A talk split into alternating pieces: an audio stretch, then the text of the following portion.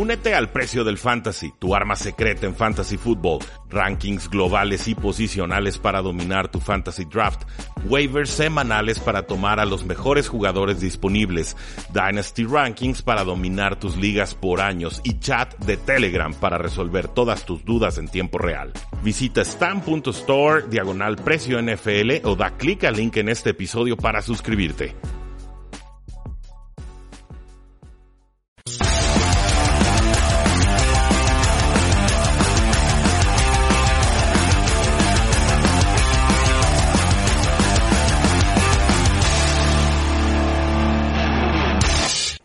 Saludos a todos y bienvenidos a un programa más de Tres y Fuera, donde la NFL no termina y nosotros tampoco. Mi nombre es Rudy Jacinto, me encuentran en Twitter como arroba paradoja NFL y la NFL por fin nos está dando noticias, señales de que realmente vamos a tener una temporada NFL 2020, lo cual es, digno de celebrar, pero también hay que tomar con algo de escepticismo, me parece, porque estamos ante una amenaza nueva, una pandemia que, o una, un virus que estamos siguiendo eh, de cerca y tratando de entender en tiempo real y por supuesto cómo evoluciona esa situación va a determinar si podemos tener una, una temporada NFL estándar o si tendremos que ajustarla con menos partidos o si tendremos que borrar algunas semanas de descanso o si tendremos que pasar de septiembre a octubre el inicio de la temporada, etcétera. Entonces sería un anuncio de, de calendario, lo celebramos, lo compartimos y para analizarlo tenemos a Oscar Huerta en la línea. ¿Cómo estás, Oscar?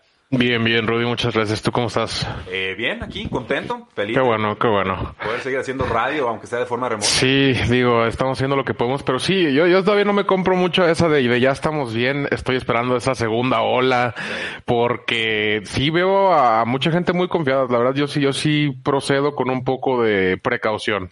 ¿Recuerdas la película de La Tormenta Perfecta? Sí.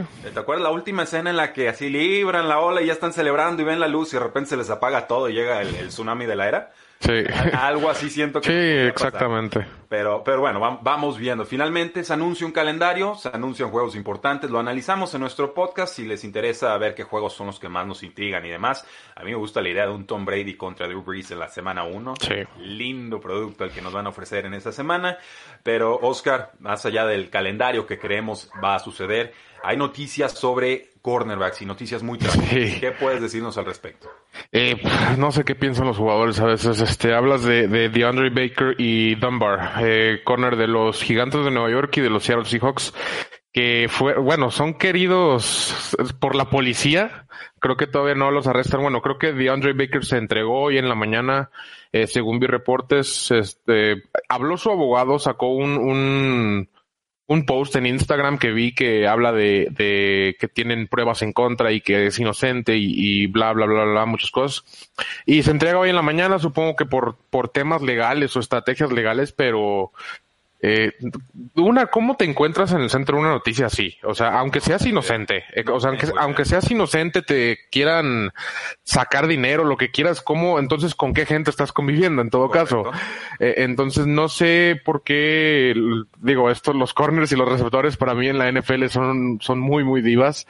Eh, siempre dan de qué hablar fuera de la cancha y, y, y no sé, o sea, no, no, no sé cómo les cabe en la cabeza lo que hizo si es que lo hicieron y definitivamente es algo que va a afectar grandemente a sus equipos y a ellos mismos. Bueno, gracias a todos los que se están conectando en tiempo real. Tenemos a Beto Mungía que dice hola amigos, hola de vuelta, un abrazo. Y Rogelio Ramírez que dice cállense los ojos con eso de que la- el calendario NFL podría modificarse. Eh, mejor hablemos de NFL, pues eso, eso estamos haciendo y a eso nos eh, dedicamos. Sí, sumamente triste esta noticia, Oscar, dos cornerbacks cuya carrera diría que va en ascenso. Quentin Dunbar acaba de ser Sí. cambiado de Redskins a Seahawks por una quinta ronda en este draft. Y DeAndre Baker fue selección de primera ronda de los gigantes la temporada pasada. Eh, dicen, cada quien está tratando de desmarcarse del asunto. eh, los que terminaron robados dicen, bueno, esto fue planeado porque pudieron escapar en tres vehículos que estaban afuera eh, ya con el motor encendido. O sea, una cosa Sí, y, y luego dicen, eh, bueno, el abogado del, del cornerback de los Seahawks, Quinton Dunbar, que tienen cartas de las supuestas víctimas diciendo que él no estuvo involucrado. Entonces, eh, aquí, aquí tenemos un desastre. Sí creo que DeAndre Baker parece más culpable que Dunbar, pero, Sí. pero ahí estaban los dos, ¿no? Fue en Nueva York, ¿no? En, en Miramar Police Department, supongo que es de... Ah, no, entonces no. Pensé que había sido en Nueva York. No, no sé dónde quede eh, Minneapolis. En va a ser de Florida. En Florida, perdón. Sí, va a ser en Florida. Bueno, digo, el central de, de, fiesta y demás, como, como podemos apreciar de, de, los Gators y de Aaron Hernández ahí en el documental. Pero bueno, digo, desafortunado, como dijiste, no sé exactamente cómo vaya a repercutir a los equipos o a su, a su, a su juego en general con la liga. Eh, digo, no es un tema sencillo y, hemos visto que la NFL sí se intromete cuando eh, cometes alguna infracción, algo así ilegal. Obviamente que no tiene que ver con la NFL directamente, pero la imagen de la liga está un poco en riesgo y ahí es donde la liga definitivamente se mete y va a tener, va a decir algo, definitivamente. Eh, lo, va a hacer con su desarrollo de Godel, aunque ha estado un poquito más tranquilito, más sí. en estos últimos años. Eso no quita que tenga ahí la, la espinita de, de, Del poder. Pues, podría decir de dictador, pero dejémoslo en juez y parte, que creo que es realmente la, la, faceta de, de, juego que a él le toca desempeñar fuera de las canchas. Veremos qué es lo que sucede con los gigantes. Nos dice Denis eh, Denny Zip, perdón, eh, por favor, ¿tiene esperanza mi Giants? La respuesta es sí. Mm. Por supuesto que perder a de Andrew Baker sería brutal después de solo una temporada. La secundaria no está para perder efectivos. Pero a mí me gustó mucho el draft de los gigantes y sé que a ti también, Oscar. Entonces, sí, sí me gustó. Eh, ahí, están las piezas, es, seguir sumando, seguir armando y, ayudarle al coreback de segundo año, Daniel Jones, que pueda seguir evolucionando y, que realmente se pueda convertir en ese mariscal de campo franquicia. Yo sigo teniendo mis dudas, pero no niego que mostró un techo de producción muy importante y que generalmente del año 1 al año 2 las entregas de balón disminuyen. Entonces, si mantiene su producción o la sube un poco y tiene, no sé, 10 pérdidas menos de balón, que fueron como 22 las que tuvo, eh, estamos hmm. hablando de un quarterback importante. Sí, o sea, como los esenciales ahí están, que es algo que debes de fijarte en la primera temporada de un coreback porque, digo, hasta Peyton Manning tiene el récord de intercepciones en su primer año y, ve lo que terminó siendo. No, no es una preocupación exagerada, eh, digo, que haya jugado así, pero empiezas a ver cómo lanza el balón, cómo lee, lee las coberturas. Bueno, digo, las intercepciones ahí a lo mejor son un poco a veces reflejo de eso, pero hizo las cosas bien, quiero creer, y, sí, sí lo creo en realidad. Eh, fue buen pick de Gettleman. Obviamente, eh, regresando a este mismo año, el pick de esa misma primera ronda fue de Andre Baker, curiosamente. Y entonces, digo, eso mucho, habla de lo joven que es y, lo, el riesgo que está su carrera a tan temprana edad.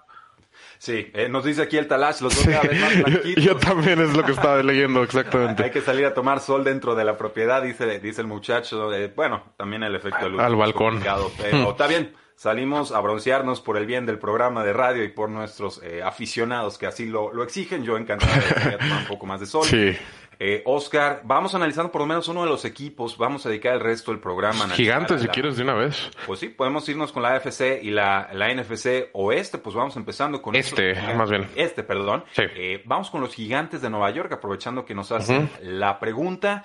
Eh, opiniones generales de este draft, Oscar. Me gustó. Sí, sí, me gustó. Eh, lo hemos dicho ya varias veces. Gettleman sí sabe draftear. No es alguien que se vea débil en, en épocas de draft y, y se ve débil en otras cosas. No, no te voy a mentir, pero Sí, me gusta lo que hace. Me causa un poco de duda el primer pick, pero después nos fuimos enterando que era el primer tackle en varios, en el, en el tablero de varios equipos. Entonces, bueno, digo, eh, eventualmente mientras fuera uno de los cuatro tackles de los top cuatro, eh, no tendría mucho problema. Estamos hablando de Andrew Thomas de Georgia, que eh, podría ser el más listo, a lo mejor el más eh, pues listo, sí, la, en realidad la palabra es listo para, para la NFL, que tiene un poquito más de, experiencia, tiene, la técnica un poquito más allá, eh, la movilidad es muy buena, es muy rápido, es, es muy ágil y pues, sabemos que German había dicho, dijo y cumplió que iba, que iba a construir esto desde, desde la línea para atrás. Sí, un jugador que querían mucho los gigantes de Nueva York, 6'5, 315 libras, estaba en nuestro top 4 posicional, ningún problema si a este es al que decidieron tomar. El safety Xavier McKinney, 6'0, 201 libras de la Universidad de Alabama, eh, el mejor safety de la clase, creo yo. Eh, un jugador completo. Solamente no lo pongan solo en profundidad. Creo que juega mejor acompañado porque tiene eh, puede, puede, usar mejor sus instintos sin tener que estarse preocupando si le van a lanzar el pase profundo o no. Y creo que Xavier McKinney hacia atrás, hacia adelante o, o hacia los lados se desempeña de forma bastante grata. Eh, vuelven a, tocar un, a tomar un tackle ofensivo en tercera ronda. Matt Me gustó eso. 6'7", 318 libras. A mí también. Eh, grandote. equipo, cuatro años, grandote, fuerza, explosividad, eh, todo el potencial del mundo. Sí, digo, le dan profundidad a una de las unidades más dañadas, diría yo, de, de, gigantes. Y se me hace raro porque en realidad tienen jugadores. Tienen a Will Hernández, tienen a Nate Solder, eh, eh, como para que esta línea jugara de esa manera. Entonces, si, si eso, si por lo menos Nate Solder logra regresar tantito a su nivel, eh, eh, sí, digo, es mucho pedir, la verdad, pero a la mitad o, que te dé un poquito del contrato que tiene. eh, Andrew Thomas y Matt Bird ya le das profundidad, ya te da un poquito más de seguridad y, y le sumas a Xavier McKinney de safety que en realidad se pudo haber ido en primera ronda. Digo, me gusta lo que hizo Gelman. Sí, pues bueno, en cuarta ronda toman al cornerback Darnay Holmes, en quinta toman al guardia ofensivo Shane Lemieux, en la sexta ronda toman al linebacker externo Cam Brown de Penn State. En la séptima se van con el linebacker externo Carter Coughlin. Y en la séptima también al, jugador linebacker interno TJ Bronson de South Carolina, al cornerback Chris Williamson y también al linebacker interno Tay Crowder. Entonces la prioridad de los gigantes en este draft fue trincheras, fue secundaria y fue muchos jugadores en la posición de linebacker interno y externo, que eso es importante porque los gigantes llevan por lo menos una década descuidando esa posición. Vamos a una pausa y regresamos a tres y fuera. Regresamos a tres y fuera, donde la NFL no termina y nosotros tampoco. Mi nombre es Rudy Jacinto, me acompaña Oscar Huerta. Muchas gracias a Marius Kanga, que está en los controles locales, y a Lulú Martínez, que está en los controles remotos. Oscar, el pueblo nos preguntó sobre los gigantes de Nueva York. Analizamos ya su NFL Draft de forma muy apresurada, es cierto, pero pues el espacio no nos da para profundizar eh, de lleno en todos estos eh, jugadores hay video. a sus equipos. Hay un video de cada uno de los eh, equipos que fueron seleccionando en el draft. Ya vamos en los 10. Creo que vamos en los Cleveland Browns. Y ahí lo encuentran en youtube.com diagonal 3 y fuera. Por si les interesa saber de algún equipo en específico, son videos de 10 a 15 minutos con invitados y por supuesto con todo el análisis que a ustedes ya les gusta de 3 y fuera. Oscar, hablemos de las Águilas de Filadelfia, los campeones de la división eh, que no era mucho decir el año pasado, sinceramente, pero eh, finalmente sorprenden a propios y extraños, pero no a mí, por haber tomado un receptor abierto eh, que no se esperaban. Todos pensaban que se iban a ir con Justin Jefferson, el receptor de LSU que tuvo tan fantástica temporada, pero que es receptor slot, o sea, más pegado a la línea de golpeo. y yo en nuestro mock draft había pensado que Jalen Rager encajaba mejor por ser una amenaza externa. finalmente se van con Jalen Rager, el receptor abierto de TCU. Yo, yo de verdad me esperaba que aventaran la casa por la ventana por Henry Rocks, pero no fue así. Eh, Jalen Rager obviamente atacan el aspecto de velocidad de, de, los receptores que no tenían o que tanto les falta porque de Sean Jackson pues pues ya fue hace como 10 años y, la realidad es que no, ya no te va a solucionar nada de Sean Jackson, por lo menos en velocidad. Eh, es buen receptor, digo, le falta desarrollarse y, y más que nada en el esquema y sistema de, Doc Peterson y, cómo funciona la ofensiva de Águilas de Filadelfia, creo que sí pueden lograr adaptarlo bien. eh, digo, está, sigue estando ahí Zach siguen estando otras piezas que sí le quitan un poco de presión, obviamente, a, Jalen Rager, pero que en esos balones profundos de verdad cuídalo, porque si no lo cuidas se te va a ir y, está difícil alcanzarlo. Y digo, el doble Jalen en primera ronda y uno, el dos creo que es el que nos sorprendió a todos. Sí, definitivamente. Es un jugador que a mí me gusta mucho, es muy técnico, tiene muy buena velocidad, muy buena velocidad y puede jugar con 15 libras más o 15 libras menos. En el Scaring Combine llegó pesado, eh, me parece que ya en su Pro Day cuando mandó la cinta de juego, a, o bueno, la cinta de pruebas a todos, ahí se veía bastante más ágil. Entonces, creo que las Águilas de Filadelfia consiguen un elemento muy importante, pero hay que ver qué clase de impacto puede tener en su primer temporada. Luego se van con el mariscal de campo Jalen Hurts, quizás la sorpresa del draft porque este jugador de 6'1, 222 libras, mariscal de campo de Oklahoma que empezó en Alabama y fue desplazado por Tua Tango Bailoa, eh, no se esperaba para las Águilas de Filadelfia, sobre todo después de la renovación tan importante eh, que le dieron a Carson Wentz hace un año. ¿Por qué toman las Águilas de Filadelfia a Jalen Hurts, Oscar? Eh, bueno, digo, la fábrica de QBs ahí es la noticia más común, pero no, no sé, no me la compro todo. En realidad, no, yo sigo sin entender completamente este pick. Eh, no sé si de verdad van a querer implementar algún sistema tipo Santos de Nueva Orleans como lo hacen con Tyson Hill. Tyson Hill, exactamente. Eh, eh, o, o, qué pretenden, porque Jalen Hurts no es así como que tú digas un, un coreback X para tener ahí de suplente. Digo, creo que sí es un coreback que vale la pena desarrollar y ver qué tiene. Eh, tiene un poco de Colin Kaepernick ahí, tiene un poco de, Cam Newton, tiene un poco de, de corebacks interesantes que estoy mencionando y sí, sí tiene el talento como para ver qué pasa. O sea, no, digo que va a ser tu titular las próximas 10 temporadas, seguro sí o sí, porque lo drafteaste en segunda ronda y demás, pero sí vale la pena darle ese año o, oportunidad porque sí, sí tiene herramientas muy, muy interesantes, sobre todo hoy en día. Sí, a, mí me gusta la selección mientras más lo pienso, porque Carson Wentz no se ha mantenido sano, es una realidad. Un escal de campo en el que yo sigo creyendo. No parece que va a llegar a la superestrella consagrada, dominante NFL, pero está un peldaño por debajo y eso vale muchísimo. Con, ese, con esa clase de jugador se pueden ganar eh, Super Bowls. Jalen Hurts va a estar de suplente dos o tres años, puede apoyar en caso de lesión, te ofrece mucha movilidad. Las Águilas de Filadelfia son de los equipos que más usan los RPOs o los Read Pass Options, estos, estas escapadas de los quarterbacks a las bandas que le simplifican la toma de decisiones. Eh, en fin, me parece que es un jugador que cae bien en la posición más importante del campo. no va a estorbar. Y que no sobra, exactamente. y era un jugador que me entregaba a mí de colegial y que mejoró mucho como pasador esta última temporada.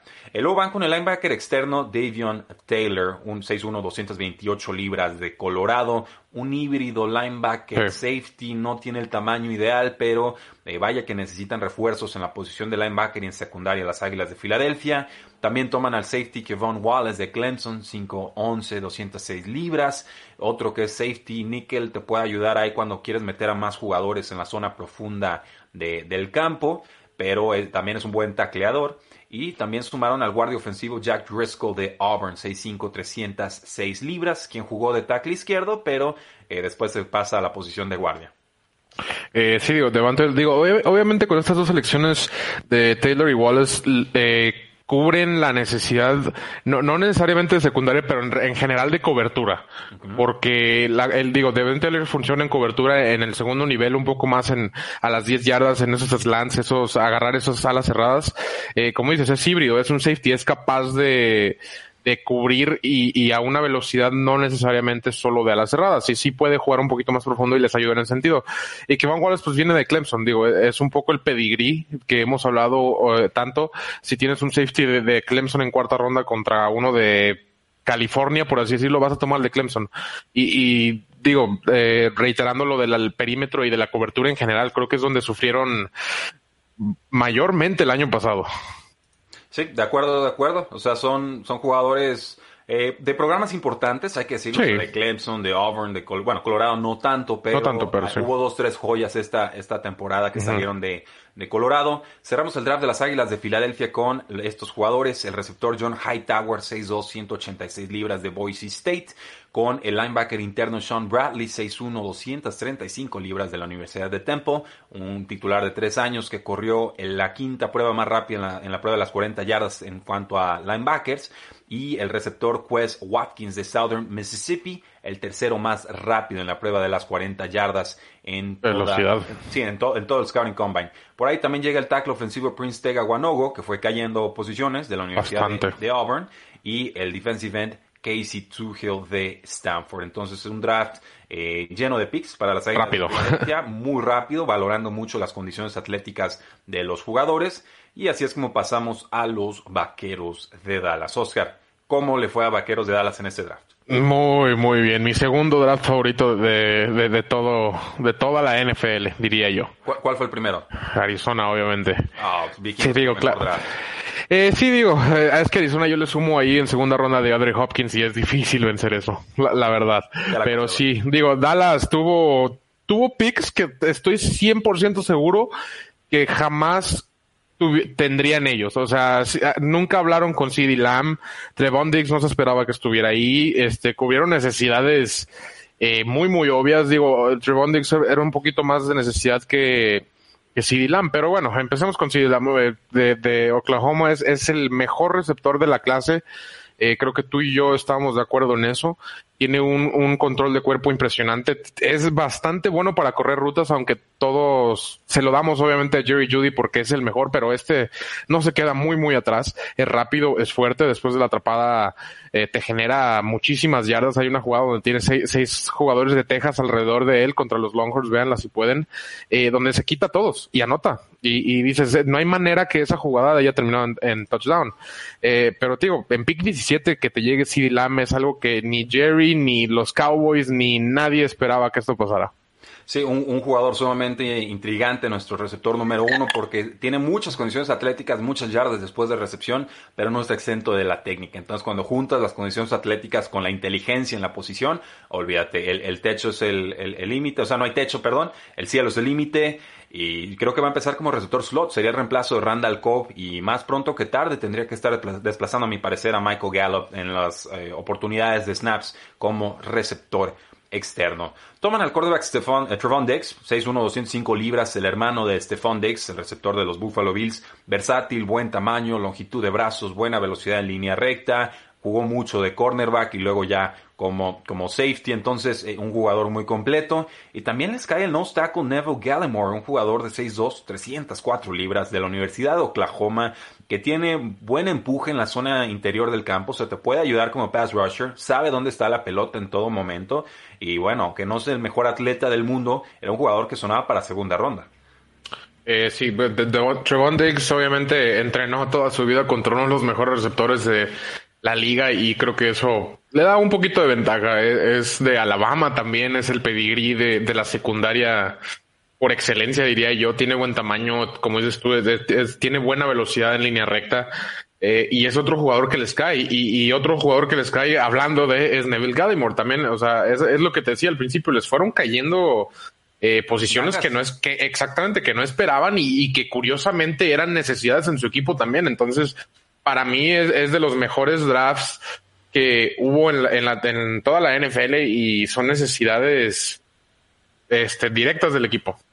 Sí, eh, definitivamente me, me, gusta mucho lo que hicieron los Vaqueros de Dallas en esta ocasión. Hicieron 15 mock drafts internamente y en ninguno de ellos les había caído CD Lamb. Entonces la realidad Exacto. Supera, supera, a la ficción. También tomaron al cornerback Reggie Robinson, segundo de la Universidad de Tulsa. Buen tamaño, buena velocidad y tiene buena lectura también de los mariscales de campo y de sus intenciones eh, puede mejorar zafándose de los bloqueos. También les llega el centro Tyler Viadas, que importante porque se le retiró su centro titular porque tenía síndrome de Guillain-Barré y dijo hasta aquí llegué, muchas gracias Travis Frederick y ahora llega este jugador de 6'4", 314 libras de la Universidad de Wisconsin para abrir los carriles por la vía terrestre. El defensive end Bradley Anay de la Universidad de Utah, 6'3", 257 libras, un jugador incansable que tiene buena lucha de manos, sabe acomodar los brazos para eh, dejar en desventaja a sus eh, compañeros y además fue capitán de equipo a pesar de que sus condiciones atléticas no son las mejores. Incluso se dan el lujo en la séptima ronda de tomar un mariscal de campo al mm. jugador Ben DiNucci de James Madison, un jugador que se transfiere de la Universidad de Pitt, que estuvo dos temporadas con James Madison y que pues de repente navega bien el bolsillo, sabe cuándo escalarlo si le llega la presión, puede escaparse y correr, que es muy importante en la NFL moderna, eh, pero es livianito y va, va a tener que comer mucho para que no lo rompan en la NFL. Sí, bueno, aquí creo que del que no hablan mucho, que sí es muy importante, es Tyler Viadas, que mucho, que habías dicho, se retira Travis Frederick de esta grandiosa línea ofensiva. Y, sí se va a notar, la realidad es que se va a notar, pero logran, eh, eh, les llega Tyler Viadas, les llega Diego otra vez, porque para mí les llega. Eh, es el segundo, tercer mejor centro que había disponible. El primero, obviamente, siendo César Ruiz, que se fue en primera ronda. Después de eso, sí había un poquito de caída en calidad, pero Tyler Viadas definitivamente puede trabajar en conjunto con esa línea ofensiva. Este, Anay, como dices, es una buena selección también que cayó un poco tarde y pues venden Dinucci, eh, eh, pues ya medio pierde la chamba con lo de Dalton, este, sí. cabe, cabe resaltar, pero sí, sí lo tenían ahí pensado a lo mejor la posición. Sí, bueno, es muy difícil para un jugador de séptima ronda consolidarse de posición de coreback, ni se diga, porque en los training camps hay cuatro hasta cinco corebacks por equipo y, sí. y, es muy difícil entonces hacerte un espacio y que te den la oportunidad. Que Tom Brady en su momento llegó como el quinto coreback, ¿no? Una cosa así eh, escandalosa y de milagro aguanta. Pero bueno, veremos qué puede hacer eh, Ben DiNucci, que si el talento lo tiene, yo soy de la idea que tarde o temprano puedes mostrarlo en la NFL. Vamos a una pausa y regresamos a Tres y Fuera. Regresamos a Tres y Fuera, donde la NFL no termina y nosotros tampoco. Soy Rudy Jacinto, me acompaña Oscar Huerta, eh, tenemos a Marius Kang en los controles locales y a Lulú Martínez en los controles remotos. Oscar, nos queda pendiente hablar de los Washington Redskins para cerrar la NFC Este. Un draft que inicia con el defensive end de Ohio State, 6'5", 264 libras, un jugador poderoso de nombre Chase Young. Pero antes de que nos comentes, Oscar, eh, nos hace la pregunta Arturo Alonso. Saludos chicos, ¿qué noticias hay de los Browns? Eh, no, hay noticias en estos momentos de los sí, no. Digo, digo, este, sacaremos un video el lunes, este, aquí promoción corta de, de nuestro video de Browns. Va a salir el lunes de, de un análisis más a fondo de, este, pues de, su draft, ajá. O sea, no, no del off-season en sí, pero del draft. Perfecto. Pues bueno, Chase Young, el mejor jugador de la clase, un jugador poderoso, explosivo, técnico, eh, comparable con los mejores pass rushers de los últimos drafts. Oscar, ¿qué ofrece Chase Young que no ofrecían pass rushers posteriores? Eh, pues todo, pero más grande y más rápido y más fuerte. Eh, o sea. ¿Es eh, todo plus? Sí, no es así como que tenga algo específico que haga mucho mejor que los demás. Simplemente es, es más rápido, más grande, más fuerte, más técnico, más, más todo. A mí, a mí me encanta. Y, y específicamente con este draft de los Redskins, resalta mucho porque el resto del draft no me gustó mucho. La realidad es que Te entiendo. Eh, si no no hay posición, o sea, digo, incluso las posiciones por las que optaron, creo que había mejores jugadores en esa misma posición y, digo, no fallas con Chase Young porque está difícil fallar con, con Chase Young, pero, pero digo, tienes el segundo pick de cada ronda, digo, salvo segunda ronda, pero Pudiste haber hecho mejores cosas. No, no te gustó. Bueno, vamos, por ejemplo, necesitan receptores. Se van con Antonio Gibson, 6'0", 228 libras de la Universidad de Memphis. Te ayuda como receptor, te ayuda como corredor, tiene buena visión, tiene buena velocidad tope eh, y además genera yardas después de contacto, pero pues no sabemos exactamente en qué posición va a jugar y no es mejor corriendo rutas, entonces va a tener que desarrollarse en, en ese sentido. Eh, tenemos, por ejemplo, el tackle ofensivo Sadiq Charles de LSU. El programa definitivamente le ayuda para ser tomado al inicio de la cuarta ronda. Eh, es muy bueno en el bloqueo terrestre, sabe llegar al segundo nivel, eh, tiene todas las condiciones atléticas del mundo, pero hay que trabajar en su técnica. El receptor Antonio Gandhi Golden, que a mí me intriga muchísimo. Cuarta ronda, 6'4", 223 libras de la Universidad de Liberty. Eh, un target enorme, estira las manos perfecto para atrapar el balón, eh, siempre está apareciendo en los highlights y tiene, pues, no la mejor velocidad del mundo, de hecho es, es, un poquito alarmante, pero creo que es más o menos el modelo de jugador que trataron de tomar el año pasado los Redskins con Kelvin Harmon que tomaron en sexta ronda y que mostró un poquito, pero quizás querían otra apuesta en, en ese sentido, Oscar. Eh, sí, bueno, mencionando las posiciones, por ejemplo, Antonio Gibson y Gandhi Golden, que son los receptores que tomamos en esta, en este draft, que tomaron en este draft, pues, eh, piensa en tu cuerpo de receptores y en tu coreback titular. Una, Haskins necesita un poquito más de ayuda porque no es el tipo de coreback, por lo menos no todavía, que te va a levantar el equipo y te lo va a llevar a la victoria él solito tienes a Terry McLaurin y a Kelvin Harmon. Este, e, estos dos receptores que drafteaste incluso no se me hacen así como que tú digas, una, sobre McLaurin ninguno de los dos es mejoría. Y, sobre Harmon creo que sería una competencia directa. Entonces tomas un receptor en tercera ronda que le va a competir a tu receptor de sexta ronda del año pasado. Para un coreback novato, se me hace un poco incoherente. E, e, es lo que vi, digo, Antonio Gibson, eh, por encima de eso, este, no sabemos de qué va a jugar, no corre bien rutas de corredores tienes a Adrian Peterson y a Darius Guys. No creo que lo vaya a usar mucho como corredor. Ahorita lo tienen como corredor, según yo. Ajá, bueno, según lo tienen como corredor, pero definitivamente Darius Guys. A mí me gustó lo que vi. Sé que, que las lesiones han sido un problema, pero no creo que vaya a desarrollarse muy, muy bien como corredor, por lo menos en Washington. Y, y pues como receptor, pues lo que te decía, o sea, no, no es un upgrade directo sobre lo que ya tienen. Te entiendo, te entiendo perfectamente. Nos dicen cuándo firma Cam Newton con Washington. No hmm. parece que vaya a firmar Cam Newton con Washington. Se fueron por Cal Allen, el suplente de Cam Newton, que, que, la titularidad. Y, Patriotas ahí va a sorprender. Patriotas es el que quedaría porque ni siquiera Jacksonville ellos acaban de tomar a Mike Glennon y no parece que quieran competencia más seria para eh, Gardner Minshew. Cerremos el draft de los Redskins, el centro Keith Ismail que llega con 6'3", 309 libras de la Universidad de San Diego State un jugador técnico, sobre todo en la protección de pase. Y también llega el linebacker externo Keleki Hudson, un jugador de Michigan que pues no tiene el tamaño ideal, pero tuvo muy buena producción colegial. Por ahí tenemos también al safety Cameron Curl, 6'1", 206 libras de la Universidad de Arkansas, no Arkansas, ¿eh? Arkansas. Esa es la de las primeras clases en inglés que nos dan eh, los profesores que llegan de allá.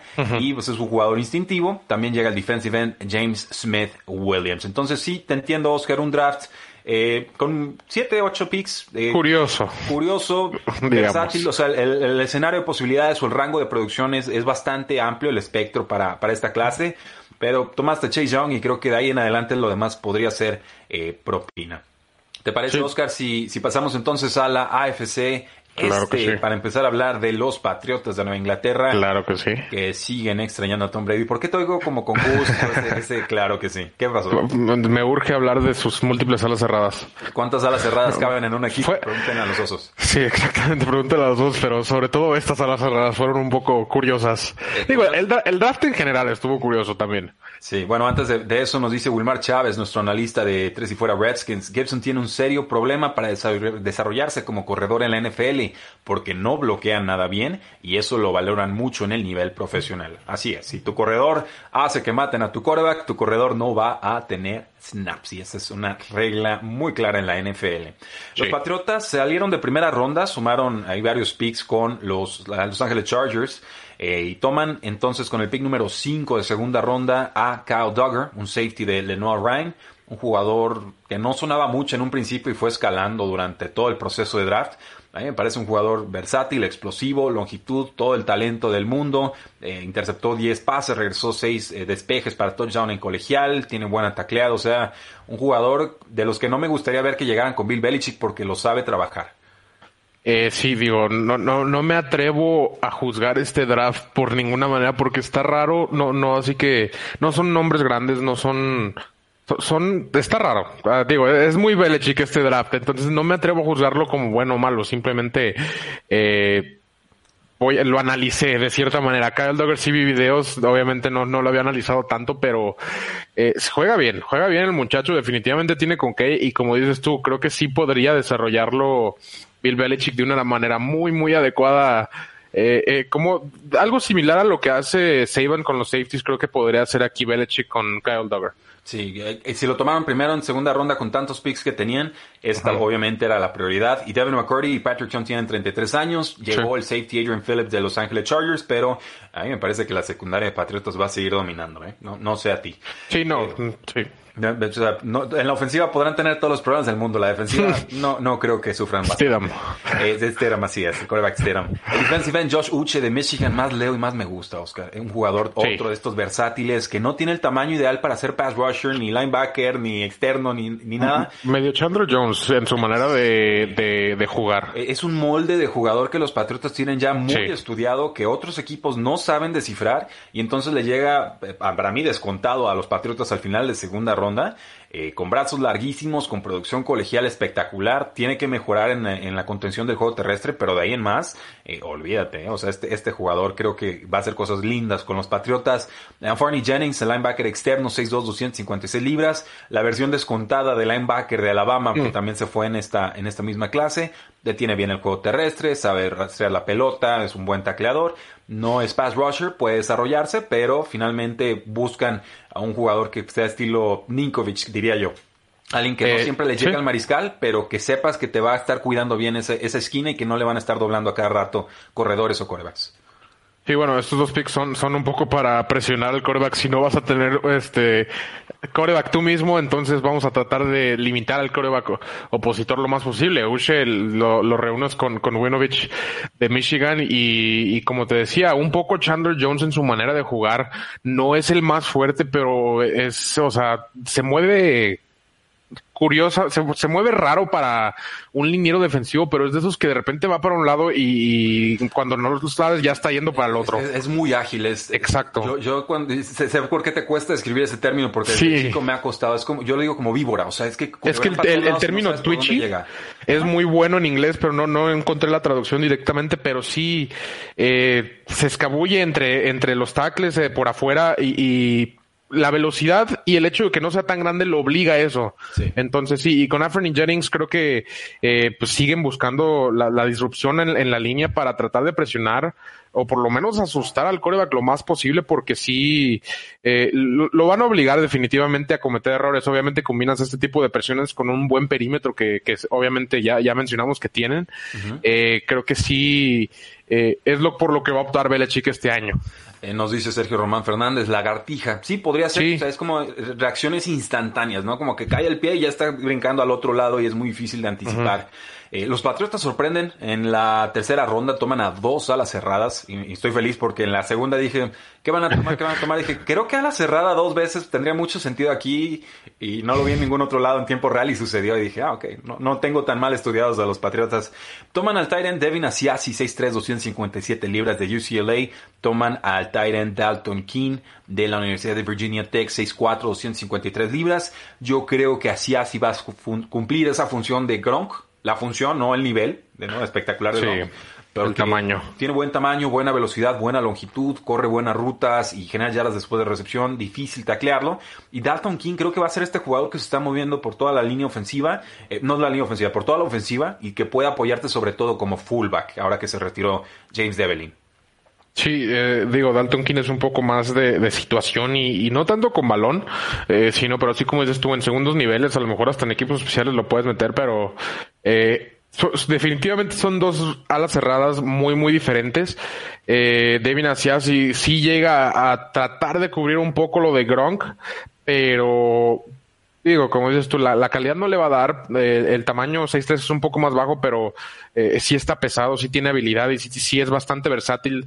Sobre todo la manera que los patriotas les gusta usar las alas cerradas.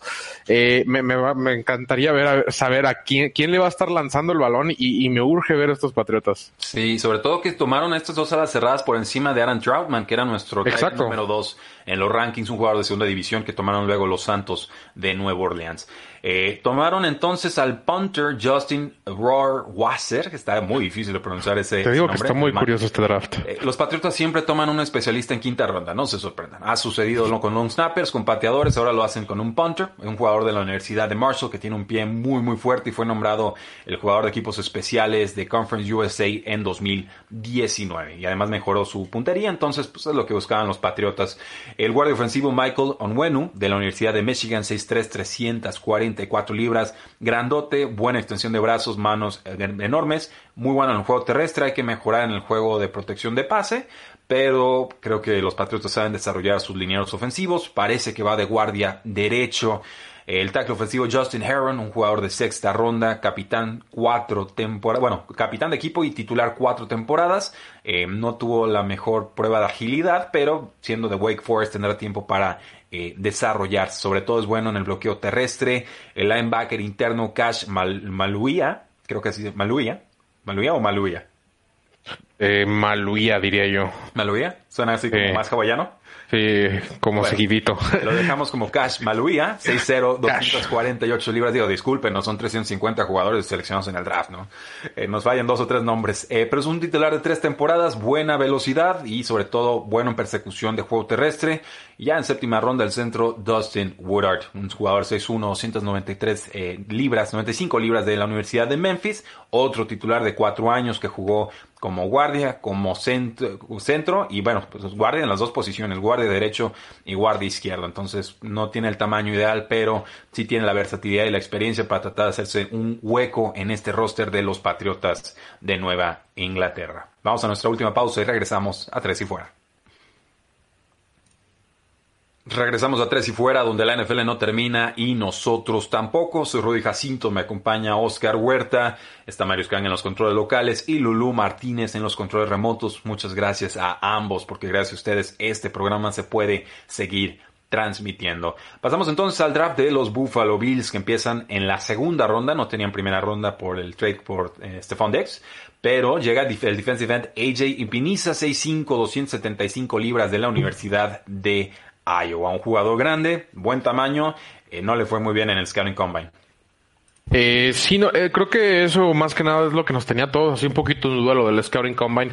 Eh, la producción y demás, digo, se había visto muy bien en Iowa, está grandote, es disruptivo, es, tiene mucho con qué jugar, exacto, y, trabajar también, ahora que lo mencionas, digo, si se desarrolla adecuadamente y y llega a, pasar sus habilidades todavía al, nivel de la NFL, creo que sí podría ser. Es el tipo de, de defensive que en la NFL sí prosperan. Es a lo que voy.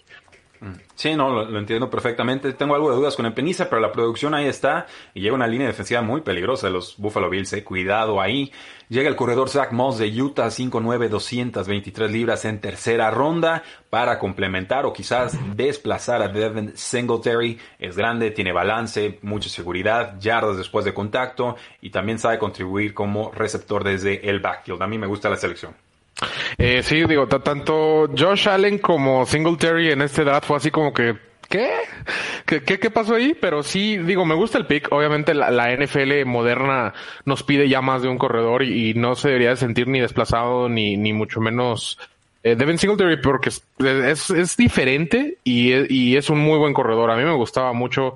Eh, definitivamente en PFF era de los mejores calificados y, y, y creo que sí le va a ayudar bastante. Sí, aunque no es un atleta excepcional y esa era la duda con, con, ellos. El receptor Gabriel Davis llega en cuarta ronda, 6-0, 216 libras, una amenaza profunda, es muy bueno rastreando los pases profundos. Pareciera el reemplazo de John Brown si no se queda con el equipo en la temporada 2021. Hay que mejorar sus rutas, no, no corre todas las trayectorias. Eh, y Jake Fromm, a ver, platícame de Jake Fromm. Eh, es curioso, el coreback de Georgia definitivamente creo que este es un pick de, de talento. O sea, definitivamente no es necesidad. Y, llegaste al punto donde decías, ¿sabes qué? Vamos a hacer lo mismo que Águilas. Vamos a tratar de desarrollar un coreback que lleva jugando eh, bastante tiempo en colegial como titular eh, llegó a un campeonato nacional, ha perdido muchos jugadores a lo largo de su carrera y creo que por eso se vio afectado su nivel y muchos lo juzgamos mal por eso.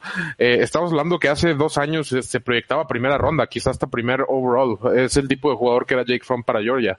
Entonces no, no lo descartaría yo tan rápido y no descartaría por ahí que a lo mejor hasta le mete un sustito a Josh Allen. Si desarrolla la fuerza de brazo, Jake Fromm va a desplazar a Josh Allen. Yo no tengo eh, muchas dudas al respecto. No lo voy a apostar, no me interesa hacerlo. Josh Allen es un jugador que tiene muchos atributos muy interesantes. Muchos herramientas. Su pase profundo, sigue creciendo como mariscal de campo. Me sigue pareciendo insuficiente lo que ha crecido como mariscal de campo desde que salió de Wyoming. Jake Fromm te ofrece precisión en todos los niveles del campo. El problema es que la fuerza de brazo es, muy por debajo. A, mí me encantaba para Patriotas por el mismo estilo.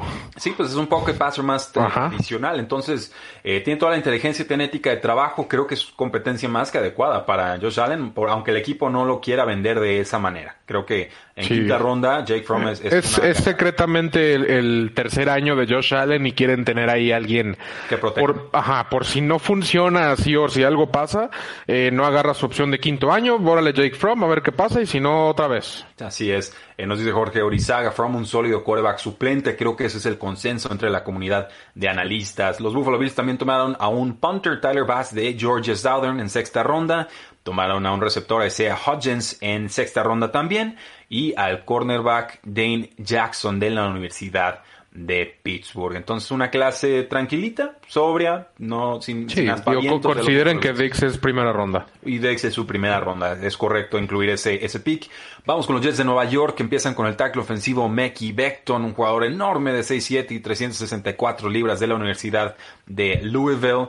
Tiene experiencia como tackle derecho y como tackle izquierdo, desplaza a los linieros, llega al segundo nivel, un jugador muy atractivo en ese sentido, eh, y de repente pues sus brazos son tan poderosos que dejan sin balance a sus eh, defensores. Sí, eh, les llega, bueno, no les llega, creo que sí, sí estaba aquí considerado me cae Beckton una opción, pero me sorprende que no van al revés por receptor primero y luego tackle ofensivo. Habían mucho. Eh, eh, sí, sí, digo, había mucho receptor, pero creo que sí era una necesidad bastante de Jets. Obviamente el proteger a Sam Darnold era una necesidad muy, muy, muy grande. Entonces, eh, digo, lo hacen bien, falta ver cómo se desarrolla Mekai Beckton porque creo que es el que el liniero que más dudas generaba, sobre todo por el peso, sobre la técnica y demás. Entonces, digo, me da un poquito de tristeza ver todos estos jugadores que quizás sean arruinados por Adam Gaze y sobre todo que son jugadores que sí necesitan desarrollo. Entonces, sí, sí me da un poco de miedo eso y es válido. Llega el receptor Denzel Mims de Baylor en segunda ronda. A mí me gusta mucho, 6'3, 207 libras. Eh, un jugador que tiene velocidad, del tope, longitud, tamaño. Megatroniano. llega, llega a su techo y es Megatron, así es, así lo presumimos en pretemporada. Eh, y sobre todo muy buen manejo del cuerpo en zona roja y en pases profundos. Entonces es, muy difícil detenerlo y es muy necesario después de la salida de Robbie Anderson que se fue a Carolina y eh, la lesión de Quincy Enungwa que ya está con su segunda lesión de cuello importante y estará en reserva de lesionados una vez más. Nos dice Sergio Román Fernández, el problema de Jets es su general manager. Eh, no, a, mí Joe Douglas. Yo creo que el coach. ¿eh? Yo creo que el coach.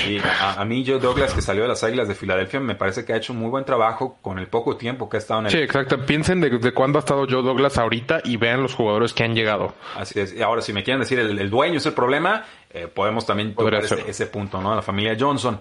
Eh, el safety Ashton Davis de California podría llegar como posible reemplazo de Jamal Adams, asumiendo que la estrella Adams no llega a un acuerdo de extensión de contrato con el equipo. Por ahí llega también el defensive end Jabari Zúñiga de Florida. Tiene muy buena explosividad, buena velocidad tope. Eh, es un jugador incansable por ahí el, incluso running back, la Michael Perrine, un jugador que es eh, hermano de, del otro Perrine, Smash Perrine. Perrine, sí, del de, Seattle, ¿no? Según yo es Perrine. no sé. Ah, dejémoslo. Llevo tres años tratando de descifrar cómo se pronuncia ese mm. nombre. Si hubiera hecho algo en la NFL, quizás ya lo hubiera Pero, pero Okwebunam, este, sí lo sabemos pronunciar. Okwebunam. sí. Súper fácil. Ese sí lo estudiamos bien. Eh, pero me parece que sería como un handcuff importante en fantasy football, ¿eh? La Michael Perrine. Sí, digo, eh, llegas a, a Jets obviamente ahí está Le'Veon Bell, pero pues se espera que, le quites un poco de presión, que sí, sí podrías hacer ahí, sobre todo digo, Ligas Dynasty y demás que, que por ahí están, sí, sí es una opción, definitivamente. Pero rápidamente quería hablar de Denzel Mims rápida, que, que, que, le pasa algo curioso, le pasa algo como lo de DK Metcalf el año pasado, que todos esperábamos que, que fuera en esos treinta y tantos, en ese, pues definitivamente temprana, este, segunda ronda, porque pues como que a los equipos no les convencía tanto lo de, lo de la velocidad y el tamaño, pues es a lo que voy. Entonces quiero ver cómo se desarrolla. Y por eso, por eso mencionaba lo de Adam Gates. Oh, muy válido. Eh, y el quarterback James Morgan de Florida State, un jugador que es líder, es rudo, tiene tamaño, suelta rápido a los pases, un brazo fuerte, pero pues no tiene el mejor toque del mundo. El tackle ofensivo Cameron Clark de Charlotte también llega como capitán de equipo dos años y titular tres temporadas. Y el cornerback Bryce Hall de Virginia, 6'1", 202 libras, capitán de equipo, tres años titular. Un tema recurrente con este draft de los Jets, muchos capitanes de equipo. Y para cambiar la cultura, por supuesto, también tomaron al punter Braden Mann en sexta ronda, un jugador de Texas A&M. Y entonces llegamos al draft, último draft que vamos a analizar el día de hoy, Oscar, el de los Miami Dolphins que empiezan con Tua Tagovailoa, el quarterback de Alabama, que se siguen con el tackle ofensivo Austin Jackson y por ahí también el jugador de secundaria Noah Ibinogany en primera ronda. Impresiones generales de estos tres jugadores. Eh, ya aprendí a pronunciar Rick Minogany. Muy bien. Cabe mencionar, este Tango Bailoa eh, ya firmó, garantizado, por ahí nos preguntaban que por qué, pues es un, es un contrato eh, bastante estándar. Eh, me gusta, me gusta el draft, definitivamente atacan las necesidades muy, muy, muy obvias. Incluso metiendo a segunda y tercera ronda encuentras posiciones eh, donde tenías huecos y con nombres un poco importantes. Entonces, digo, hablando de, Tanga Bailoa, ya sabemos lo que trae, ya sabemos las preocupaciones y demás, pero me gusta que hayan tomado el riesgo. Ok, me, me, parece bastante loable que los Dolphins se arriesgaran en ese sentido. Para mí, por talento, quizás está por encima de Joe Burrow. Simplemente las lesiones preocupan mucho y lo demostró más tiempo y más temporadas que el mismo eh, Joe Burrow. Eh, Austin Jackson creo que hay que desarrollarlo, mucho potencial físico y demás, pero no me convence para nada su técnica, creo que es, insuficiente todavía. Y pues bueno, buena longitud, buena velocidad, no era el nombre que yo esperaba en esta zona. Toman un guardia ofensivo, Robert Hunt de Louisiana, toman al nose tackle Raquan Davis de Alabama, me gusta la selección. Se van con el safety Brandon Jones de Texas, un jugador que es muy bueno tacleando en protección de juego terrestre, no es de los que está patrullando la zona profunda del campo. El guardia ofensivo Solomon Kenley de Georgia, 6'3", 337 libras, un guardia enorme que no tiene la longitud de brazos eh, ideal. El defensive end Jason Strobridge de North Carolina, un jugador que no sabemos dónde va a colocarse porque pues tiene brazos muy cortos para hacer nose tackle y y ni se diga defensive end, y además pues está más livianito de lo que se esperaría para un tackle. Entonces, no trae el peso, no trae la longitud, van a tener que ponerlo a comer o a estirar los brazos o a ver qué, o a hacer yoga o vemos cómo, hmm. cómo lo adaptamos. El defensive end Curtis Weaver de Boise State, 6'2", 265 libras, Eh, primer paso explosivo, buen manejo de manos, disruptivo en el juego terrestre, eh, pero juega muy alto. Tiene que aprender a bajar las caderas para que no le ganen la posición. El long snapper Blake Ferguson de LSU, ahí está, quería un jugador de LSU, pues lo tomaron los, los Dolphins, fue el long snapper, pero pues ni modo. Y el receptor Malcolm Perry de Navy. Impresiones generales, Oscar, en este último minuto del programa. Eh, me gustó, digo, incluso jugadores como Solomon Kinley, que en cuarta ronda estuvo en nuestro top 5, Raycon Days de Alabama trae pedigree, este, son buenos jugadores a lo largo de todo el tablero. Ok, sí, digo, es, es una clase muy profunda eh, que refuerza una agencia libre muy agresiva de los Miami Dolphins, pero yo creo que empieza Fitzpatrick como titular y ya veríamos eventualmente a Tua Tango Bailoa entrando a final de temporada o al inicio del 2021.